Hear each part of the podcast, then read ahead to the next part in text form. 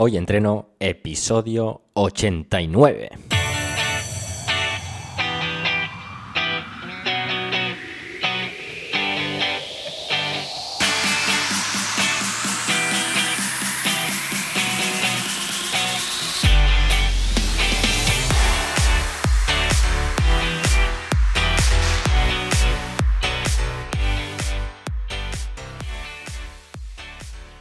Muy buenas y bienvenidos a Hoy Entreno, el podcast en el que entrevistamos a expertos del mundo de la salud y el deporte. Yo soy Carlos García, especialista en entrenamiento desde casa, y en el episodio número 89 vamos a entrevistar a Marcelo Monte, especialista en salud y entrenamiento pasados los 30 años. Pero antes de pasar a la entrevista, hoy entreno.es. Cada semana un contenido nuevo, rutinas de entrenamiento donde combinamos ejercicios de fuerza con ejercicios cardiovasculares, recetas saludables para que te alimentes con comida real, webinarios sobre mentalidad estoica para que alcances tus objetivos y en definitiva todo lo que necesitamos para ponernos en forma desde casa. ¿Qué más? Recordaros que os podéis suscribir a la newsletter gratuita. Ahí escribimos sobre estoicismo y filosofía de vida. Así que si queréis leer textos interesantes y además estar al corriente de todas las novedades de la plataforma, acceder a hoyentreno.es barra newsletter y suscribiros. También nos podéis seguir tanto en Twitter como en Instagram con el usuario arroba hoyentreno-bajo y en el canal de YouTube. Ahí colgamos todas las entrevistas de este podcast. Y una vez hecha esta introducción, ahora sí que sí, vamos a la entrevista. Esta semana charlamos con Marcelo Monte.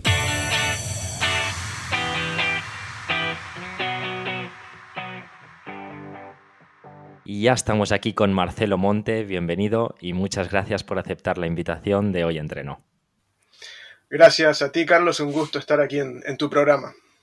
Bueno, en el día de hoy hablaremos de un tema muy interesante que además me, toca eh, personalmente, porque ya he superado los 30 años y al día de hoy hablaremos de todas esas circunstancias, eh, características de, los hombres una vez eh, pasamos esa cifra, esa, esa, edad, a nivel de alimentación, de entrenamiento, bueno, para estar y mantenerse uno en forma.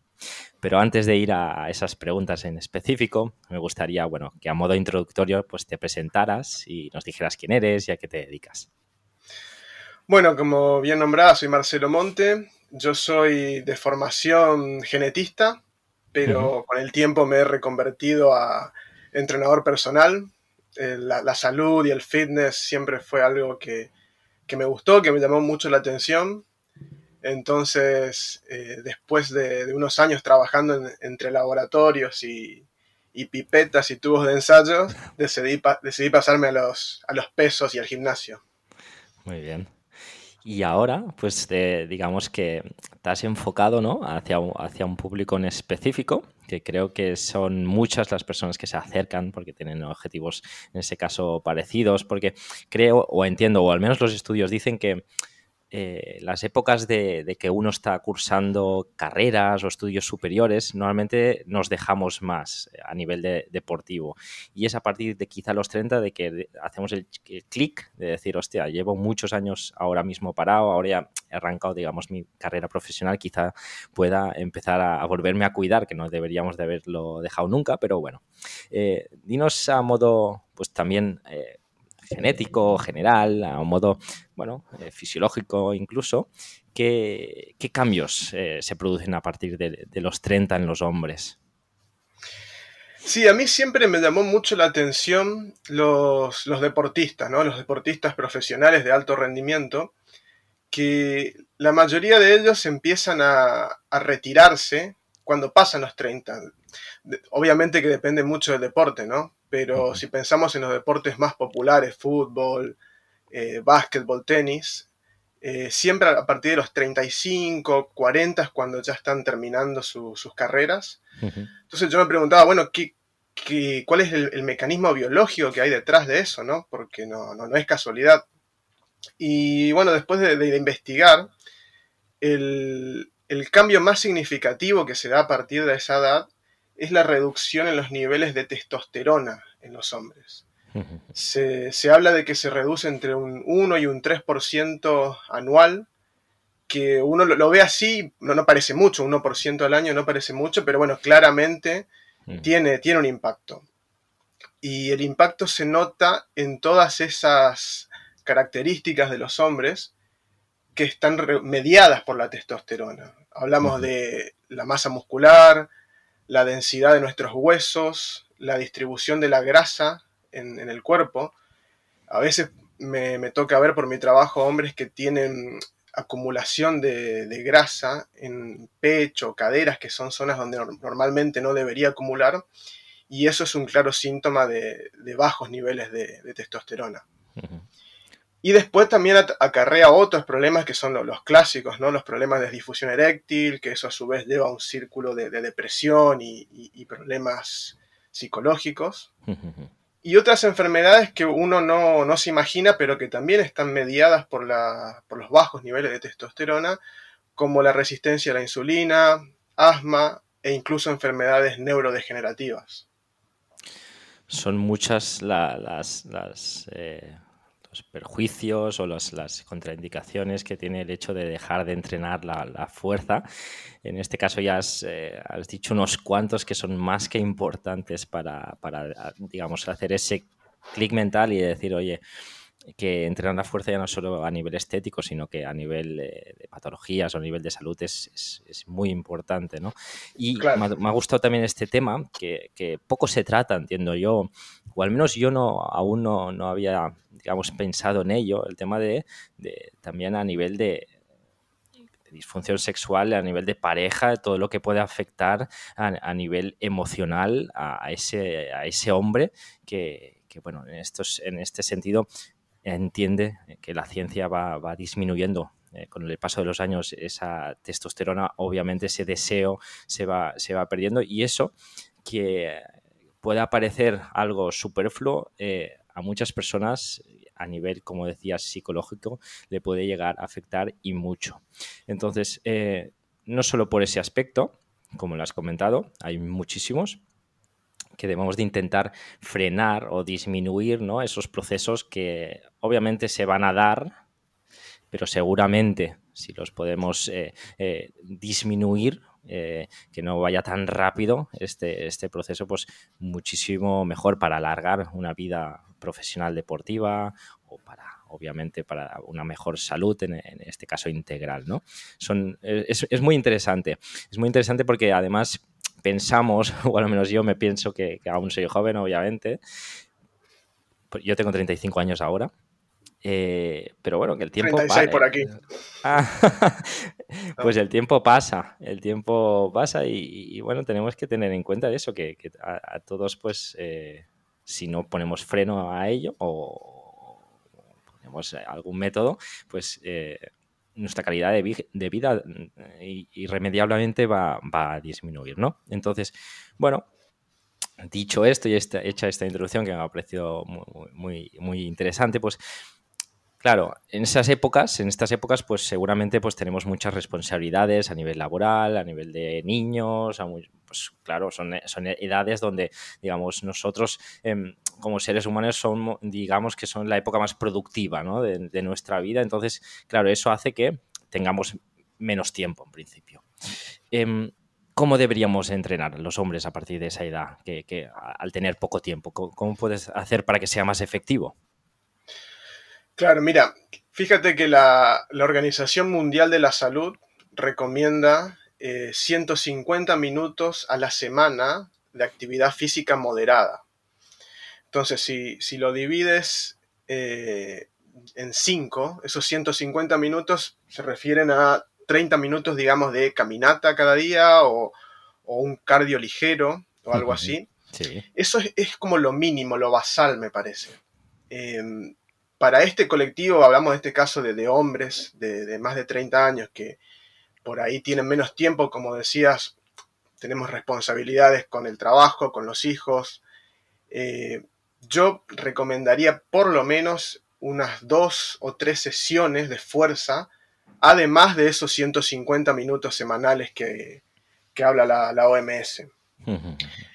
y pienso en entrenamiento de fuerza de todos esos grandes grupos musculares. Queremos eh, la mayor eficiencia posible porque eso además impacta en los niveles de testosterona. Por ejemplo, pienso enseguida en peso muerto. El peso muerto me parece un, ejercicio eh, fantástico. Recluta una enorme cantidad de músculos, es de, lo más eficiente que hay. Cuando digo peso muerto también puede ser otro tipo de movimientos de eso de, doblar y extender o, hinge, como se los conoce en inglés, como el, hip thrust o el puente de glúteos, pero me refiero a, ese tipo de movimiento, que además es muy replicable en lo que es nuestra vida cotidiana. Eh, pienso en sentadillas, pienso en algún tipo de empuje como press de banca o si lo quieres hacer desde casa se pueden hacer unas flexiones, eh, ejercicios de tirón, las dominadas, los remos. Todos esos ejercicios, eh, al involucrar varias articulaciones, los ejercicios denominados compuestos, tienen un gran impacto en la producción de esa testosterona. Y como bien decías, de esta forma vamos a atenuar, porque no, no podemos ir contra la naturaleza, nuestra testosterona va, va a ir decreciendo gradualmente, pero la idea, la idea es atenuar ese, ese cambio y mantener una, una, gran calidad de vida con los años. Súper, súper interesante. Al final eh, llegamos siempre o casi siempre a, al mismo, a la misma meta en el sentido de que eh, la ciencia ha dejado más que claro que el entrenamiento de fuerza, en este caso, como comentabas, con los eh, ejercicios que, reclutan unos mayores eh, grupos musculares son pues quizás los más interesantes, como decías, ¿no? Los, que has denominado, pues los, los, clásicos, ¿no? Los, básicos, como son eso, la sentadilla, el press, el press banca, etcétera. Es algo que además se puede, se puede realizar eh, en el caso de que hay diferentes métodos de entrenamiento, como sabemos, ¿no? Eh, se puede trabajar en, en wader o, puedes trabajar en, circuito, puedes trabajar en diferentes eh, modos. En este caso, yo creo que, ya miras tu, tu, opinión, pero entrenando tres veces a la semana se pueden hacer rutinas full body perfectamente, mantienes unos buenos niveles de, de fuerza puedes tocar más o menos eh, todos los grupos en un mismo día, dejando 48 horas de descanso entre ellos y lo puedes hacer bastante ameno, además, si lo haces a, modo de circuito. Sabemos que la ciencia dice que no es lo ideal, que debemos seguramente dejar unos tiempos de descanso mayores, intentar llegar casi al fallo, pero al menos bajo mi punto de vista, ahora me dices tu opinión, Aquí se trata de, entrenar sí o sí, que tenga una adherencia y, que quizás pues que sea al menos un poquito más ameno. Y eso es uno de los métodos que yo suelo utilizar eh, en mayor medida con, mis clientes, el, típico circuito donde se, tocan todos los grupos musculares a, modo de fuerza, estamos hablando, ¿eh? por eso. Pero, pero bueno, eh, son bueno, hay diferentes ideas y métodos donde, donde uno puede ir probando y, viendo qué es lo que le funciona o le va mejor. Obviamente entendemos que para funcionar o a nivel científico quizás eh, hay otros métodos mejores, pero al menos bajo mi punto de vista, como decía, eh, es uno de mis preferidos. ¿Qué, qué, qué te parece a ti? ¿Cómo deberíamos eh, montar a nivel de estructura estos? ¿Deberíamos de hacer siempre los mismos por diferenciado por diferentes días grupos musculares? ¿Se puede entrenar cada día más o menos todo? ¿Cómo lo, cómo lo ves? Claro, tal como dices, para mí la clave es lograr la, la, adherencia del individuo. Eh, uno puede diseñar un entrenamiento perfecto, dividido en eh, torso-pierna o, full body, pero si no consigue la adherencia del, cliente, no, va a conseguir los, resultados que, que necesita. A mí personalmente me gusta intercambiar, tener periodos donde, digamos, dos, tres meses trabajamos rutinas full body.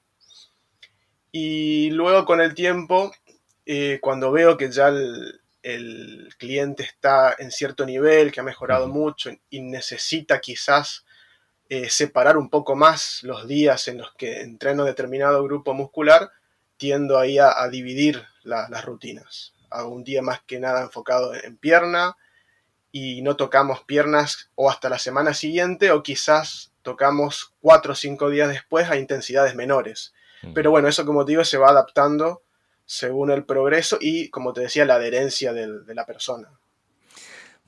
Cambiamos de tercio, vamos a, hablar ahora de, molestias o patologías o, bueno, sí, eh, dolores que pueden aparecer durante los años. Y ahora mismo estoy, pertenezco a un grupito de, hombres, digamos, que vamos a jugar al fútbol sala. Todos pasamos los 35, 40, 45 y todos, quien más o quien menos tiene dolores al día siguiente o al momento de la práctica, ¿no?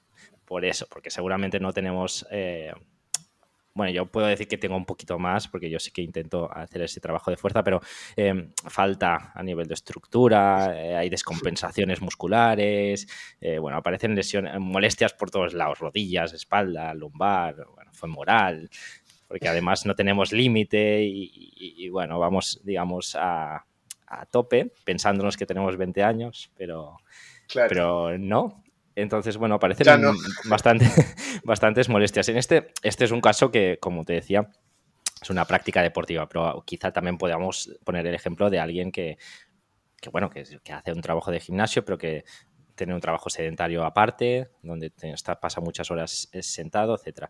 Bueno, con eso quería llegar que, que, que bueno, que, que normalmente cuáles son las, las, molestias que suelen aparecer a partir de estas edades si además pues somos alguien eh, sedentario y que podemos hacer pues para, pues para eso, para que no nos afecte a, nuestra, nuestro día a día, a nuestra, eh, digamos, eh, calidad de vida, como decíamos antes.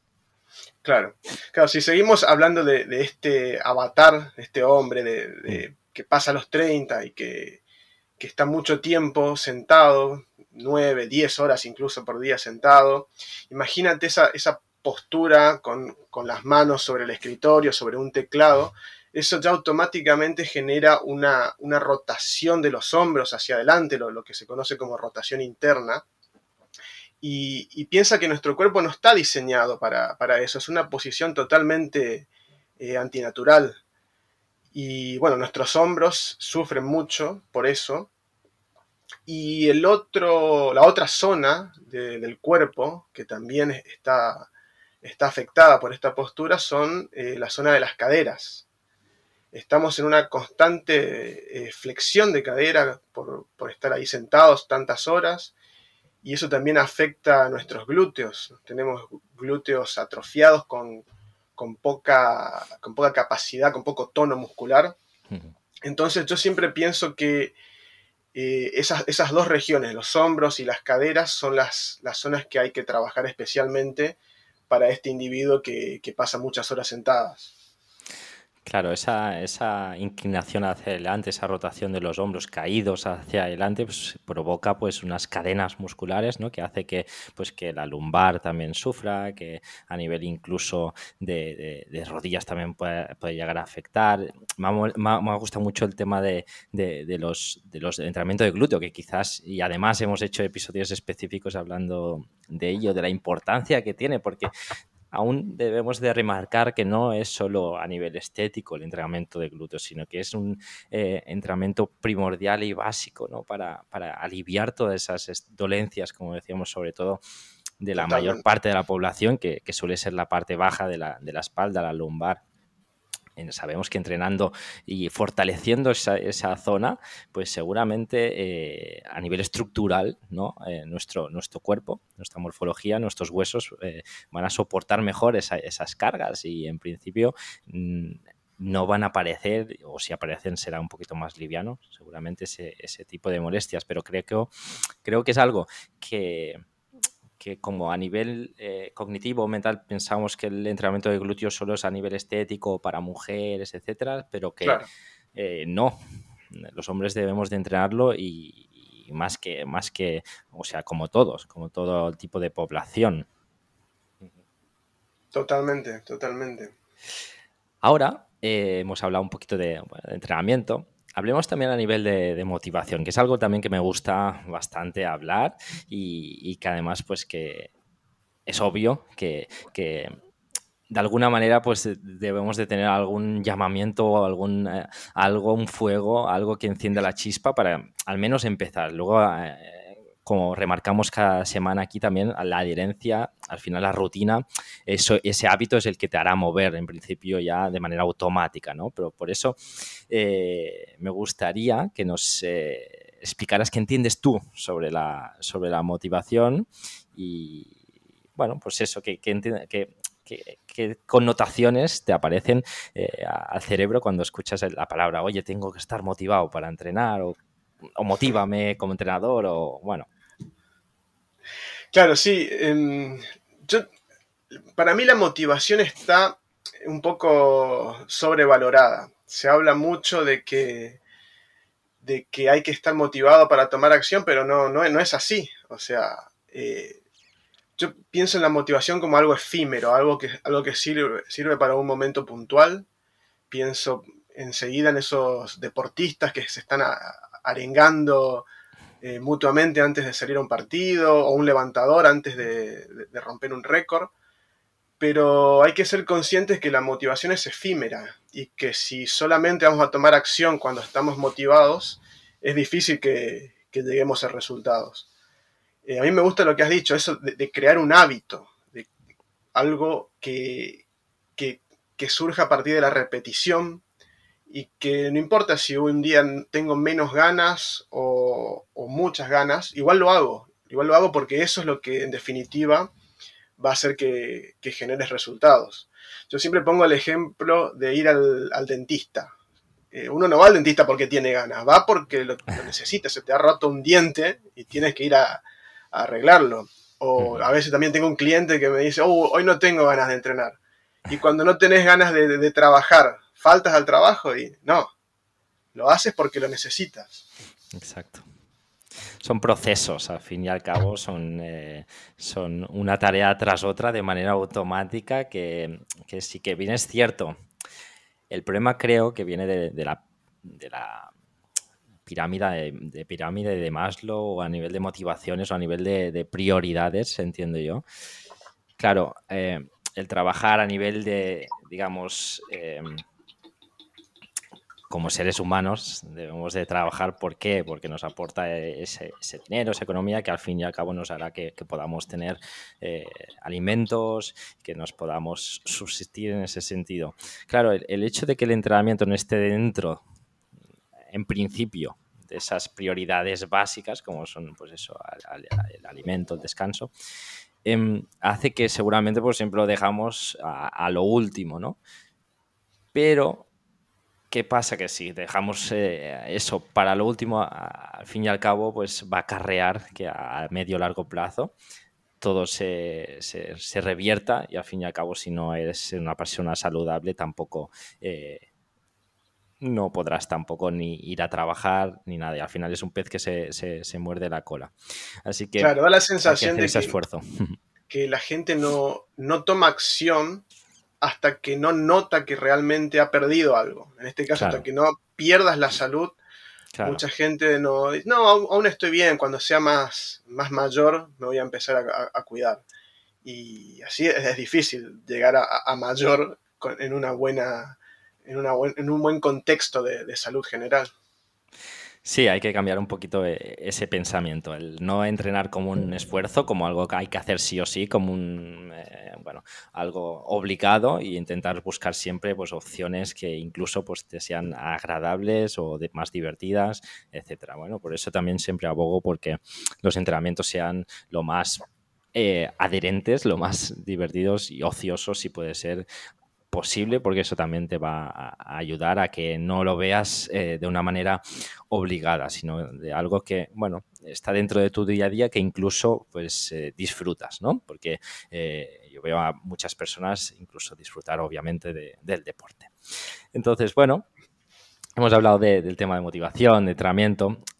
Obviamente también hay alguna característica a tener en cuenta a nivel de nutrición, de alimentación, ¿no? Entiendo yo en estas etapas. ¿Qué tipos de dieta deberíamos de llevar y cuáles eh, pueden llegar a ser incluso peligrosas para, esta, esta, edad? Claro. Em, primero, em, cualquier dieta que, esté basada en, alimentos ultraprocesados es, es una bandera roja. Eso creo que aplica a cualquier colectivo, no, no solo en el caso de estos hombres que, mayores de 30 de los que estamos hablando. Pero hay algo que me llama la atención que yo pensé que estaba ya bastante superado, pero aún lo veo, lo veo muy, muy habitualmente entre mis clientes es el temor a las grasas. Hay aún un, irracional eh, terror hacia las grasas que quieren comprar todo bajo en grasa, que me dicen, no, que ahora voy a comprar esta, que la leche descremada, que el yogur light, que no, que yo siempre que como mi, carne dejo la grasa o, como esas pechugas que son bien magras. Y tenemos que tener en cuenta lo que hablábamos antes, la testosterona es una hormona que se sintetiza a partir de la grasa. O sea, nosotros necesitamos la grasa como sustrato para, para producir esa testosterona. Incluso hay muchos estudios que muestran que las dietas bajas en grasa reducen los niveles de, los andrógenos, que son las hormonas masculinas, entre ellas la, testosterona. Eh, la cuestión para mí entra en qué tipo de grasas. Si, eh, si vamos a, consumir esas grasas que encontramos en fuentes poco procesadas, es decir, es decir estoy hablando de aguacate, frutos secos, pescados, carnes, o el aceite de oliva de toda la vida.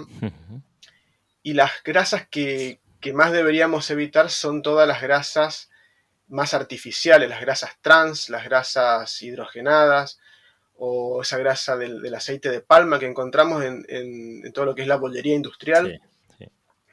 Entonces, lo interesante es, identificar esos tipos de, alimentos más, más enteros y no tan ultraprocesados que van a tener las grasas que necesitamos para, mantener esos niveles de testosterona que, es a lo que hay que atacar a este, en este grupo de, hombres. Claro, eh, entendemos que para generar eh, masa muscular, obviamente debemos de tener unos niveles también de, proteína interesantes a, nivel, de fuerza y pues complementarlo obviamente con estas grasas saludables, como decías, como el salmón, que a mí me encanta, etcétera, o el aguacate, ¿no? Eh, sí que es verdad que a nivel pues publicitario, a nivel comercial, pues siempre nos bombardean mucho eh, desde revistas, televisiones con con el light, que sale la chica con una figura súper esbelta o el chico también súper esbelto. Es algo que debemos de, creo que debemos de, fomentar más que nada el pensamiento crítico, el pensamiento crítico eh, en todo tipo de sociedad, desde las escuelas, trabajar en los niños, que, que, intenten em, pensar un poquito más allá, investigar y no quedarse solo con lo que le dicen en la tele o en la revista, porque al final tienen unos intereses eh, propios, comerciales, y no tienen seguramente unos intereses hacia, hacia ti, ¿no? hacia como, como, como consumidor. Entonces, hay que trabajar mucho el pensamiento crítico porque aquí podemos eh, mm, semana tras semana mm, hablar, decir de las bondades, de, que no deberíamos de comer alimentos eh, em, procesados, etcétera, eh, o, ultraprocesados, pero si personalmente creo yo, ¿eh? si, si, no hacemos un trabajo interno, interior, de, ser nosotros mismos quien vaya a buscar la información y, vayamos a buscar el porqué de las cosas, pues aún creo que va a faltar e, ese, ese camino, porque te puede mandar mensajes externos y creértelos. Es decir, yo como entrenador le puedo mandar ese mensaje externo a ese, a ese cliente, pero también le pueden mandar un mensaje externo desde la televisión y seguramente quizás eh, no sabemos a quién, se, a quién va a creer de los dos. Bueno, en principio espero que, al entrenador, pero que, bueno, que hay, esa dicotomía o ese, ese digamos, eh, aún darle mucha importancia a lo que diga eh, los estamentos, ¿no? El médico, que está poco actualizado, a la televisión, porque al salir de la televisión seguro que es alguien que sabe mucho, o a la revista, etcétera. Entonces, bueno, creo que hay que fomentar a las personas el pensamiento crítico, el buscar el porqué de, las cosas y investigar por uno mismos. Sabemos que el tiempo es finito y no podemos estar tampoco buscando siempre de en toda acción que hagamos diaria, pero en este caso que es tan importante como es la salud, pues creo que habría que hacer un poquito de esfuerzo en ese sentido.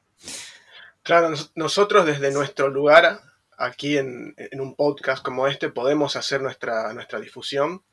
Pero como bien decías, es, difícil competir contra los grandes medios que están constantemente bombardeando.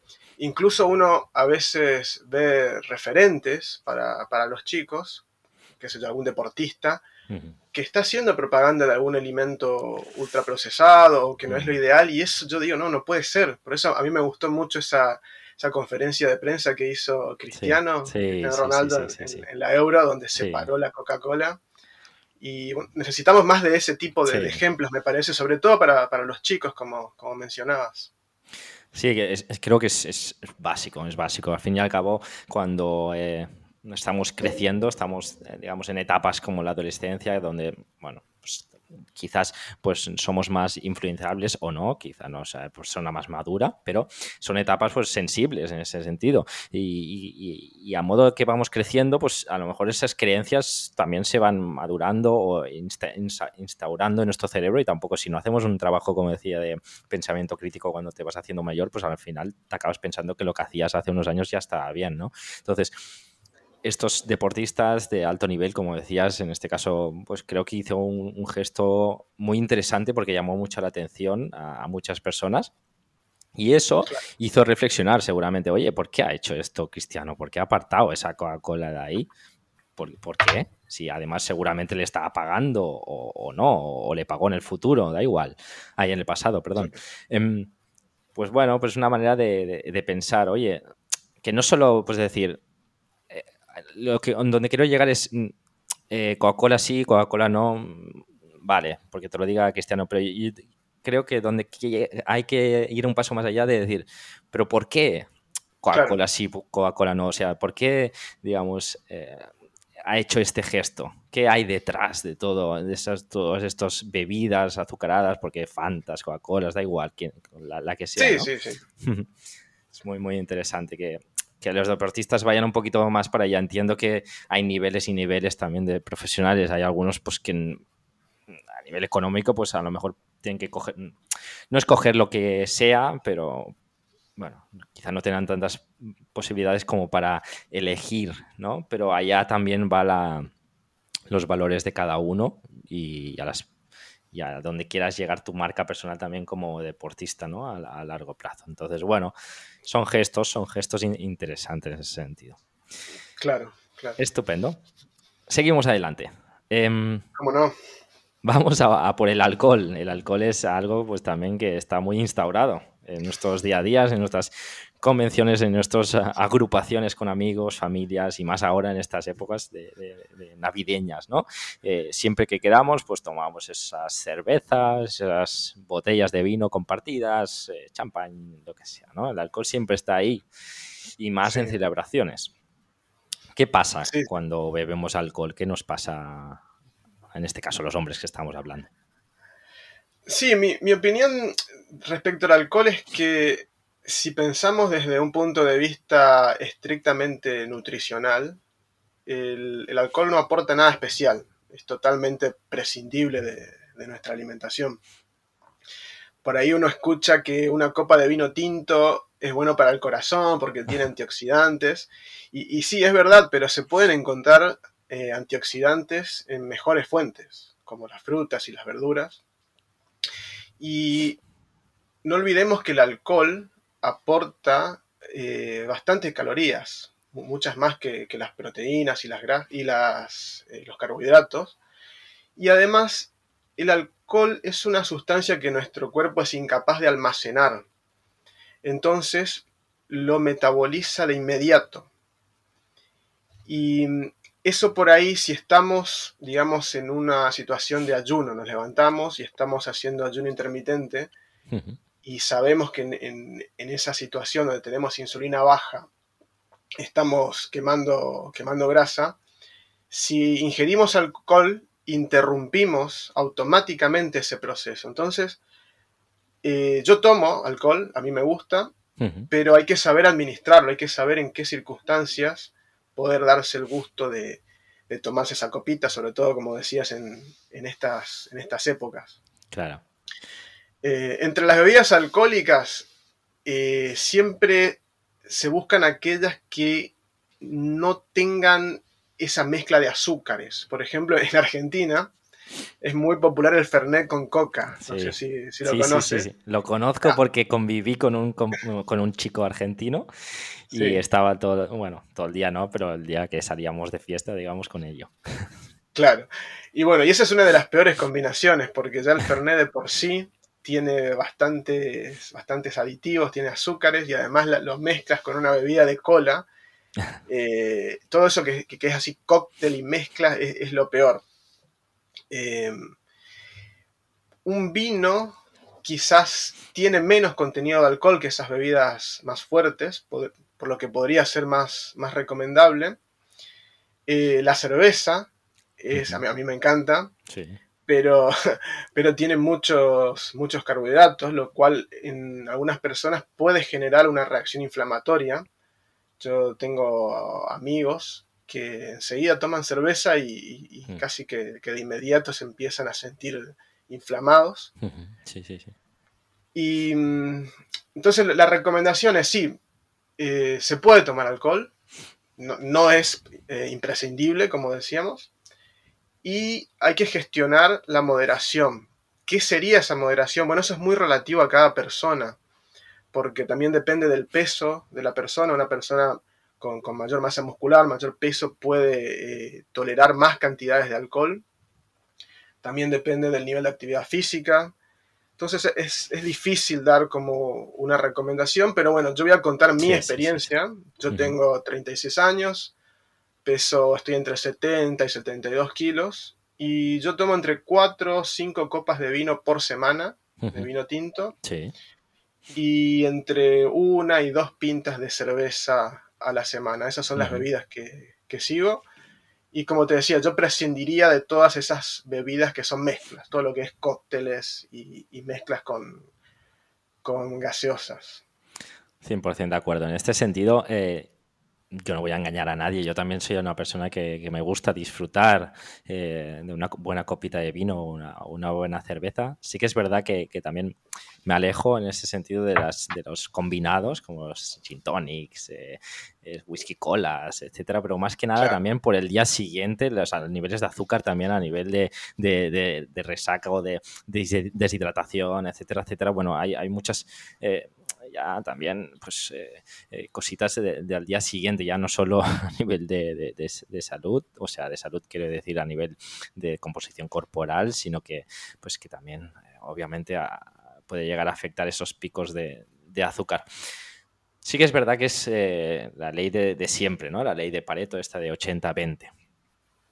Yo entre semana no tomo alcohol normalmente, ni para comer ni para cenar me gusta llegar el viernes noche, hacer un poquito cambio de chip de la rutina semanal y, por la noche, pues sí, algo con una copita de vino o el fin de semana alguna cerveza.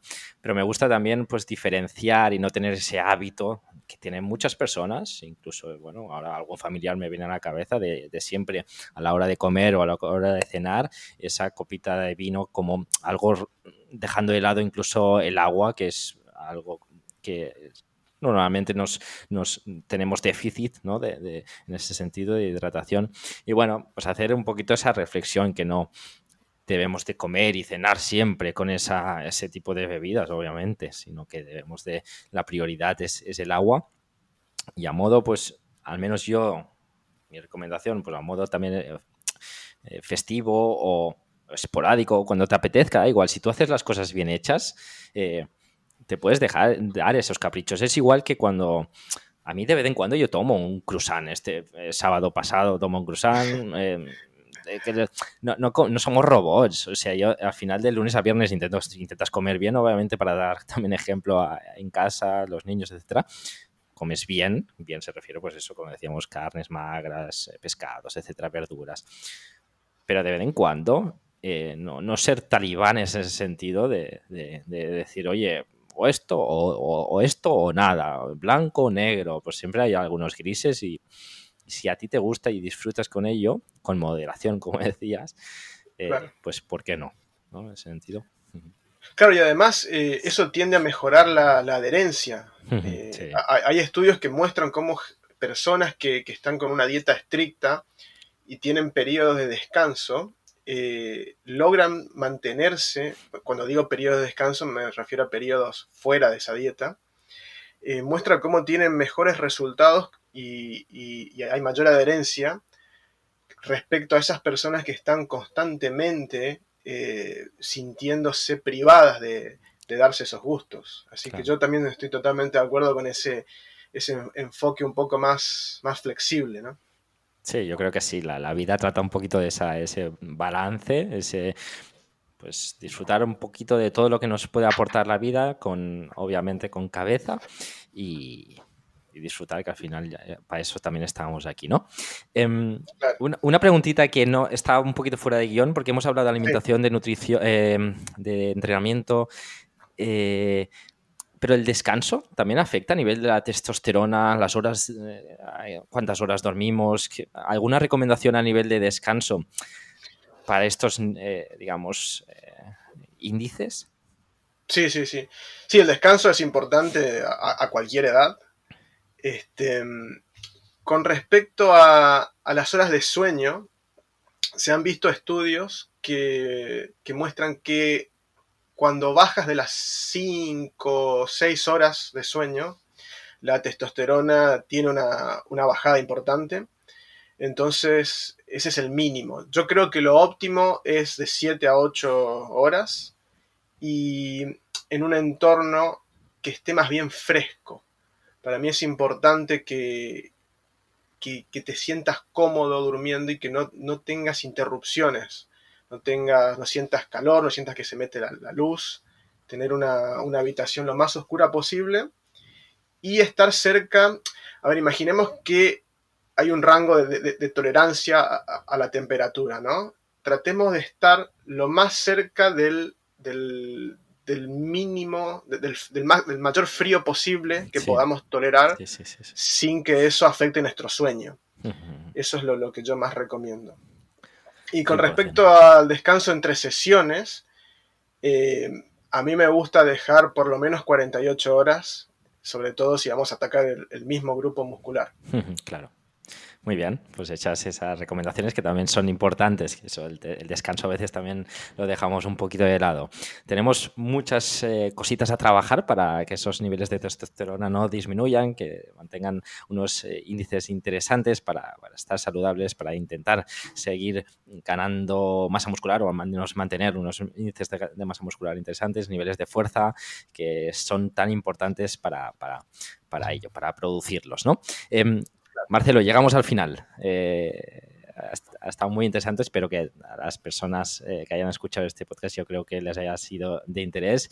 Em, creo que, nos has aportado muchísimo en, este sentido, en, una, en un público que además no habíamos aún ahondado, así que eh, pues le, puede llegar a, esos hombres que están llegando a esas edades o han superado esas edades y dicen, oye, quiero hacer un cambio o no, quiero saber un poquito más de, lo que sucede, digamos, conmigo. Em, pero bueno, antes de, que te vayas, eh, me gusta también hacer esa pregunta que es un tanto egoísta, en el sentido de que no sé si te viene alguien en la cabeza eh, que te gustaría escuchar este podcast, algún, una persona, si no es una persona, algún tema, no, hace falta que te mojes, pero bueno, también me gusta para seguir nutriendo el podcast. Em, pues eh, conocer a diferentes perfiles para poder invitarlos en los siguientes episodios. Sí, a mí eh, me gusta mucho, me parece un gran referente en, el fitness y una gran persona también. Es Marcos Vázquez de Fitness Revolucionario, no sé si lo conoces. Sí, sí, sí, sí, sí. Bueno, me parece alguien que puede aportar mucho valor, cada, de hecho aporta mucho valor cada vez que, lo escucho. Me parece que sería un, invitado de lujo. No después de mí porque me, me sentiría muy, muy bajo, respecto a él, pero es alguien muy, muy interesante para, para contar con él.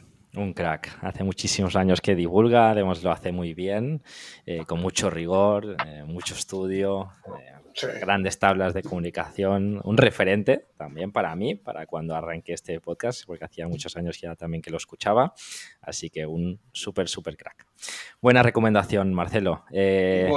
Para finalizar, dinos quien te quiera seguir o conocer un poquito más tu proyecto, dinos, eh, bueno, dónde, tus referencias, tus coordenadas a nivel de redes sociales o página web, etcétera.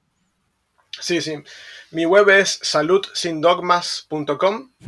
Ahí van a encontrar mi, web, mis artículos, mi programa de entrenamiento para, hombres que, pasan los 30. Y después también estoy en, redes, también hay, links ahí en la web, pero eh, estoy mucho más activo, mucho más activo en, mi, en mi web y si se quieren suscribir tienen ahí un email donde explico por qué la mayoría de las dietas no funcionan y me gusta ahí seguir en contacto con mis, con mis suscriptores a través del, email, marketing principalmente. Genial, Marcelo, pues eh, estupendo, pues dejaremos ahí los links en las notas del episodio para que todo el mundo pueda llegar fácilmente a golpe de clic. Y, nada más, llegamos al final. Eh, te mando un súper abrazo desde aquí y, y ojalá podamos hablar y seguir un contacto y seguir hablando un poquito más adelante. Un gustazo, Carlos, estar aquí con, contigo en tu, en tu programa.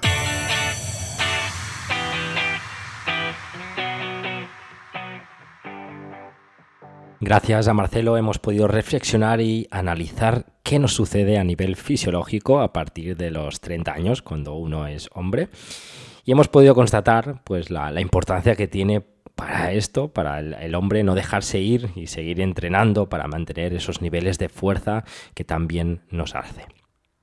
Y nada más, espero que te haya gustado y servido la entrevista. Y si es así, te animo a que nos dejes una reseña positiva en la plataforma que uses, ya sea desde iVoox, iTunes o Spotify. De esa manera muchas más personas tendrán la oportunidad de descubrir este podcast. Por último, decirte que si accedes a hoyentreno.es te puedes unir a nuestra comunidad. Nada más por hoy. Espero que tengáis un gran día y nos escuchamos la semana que viene. Hasta luego.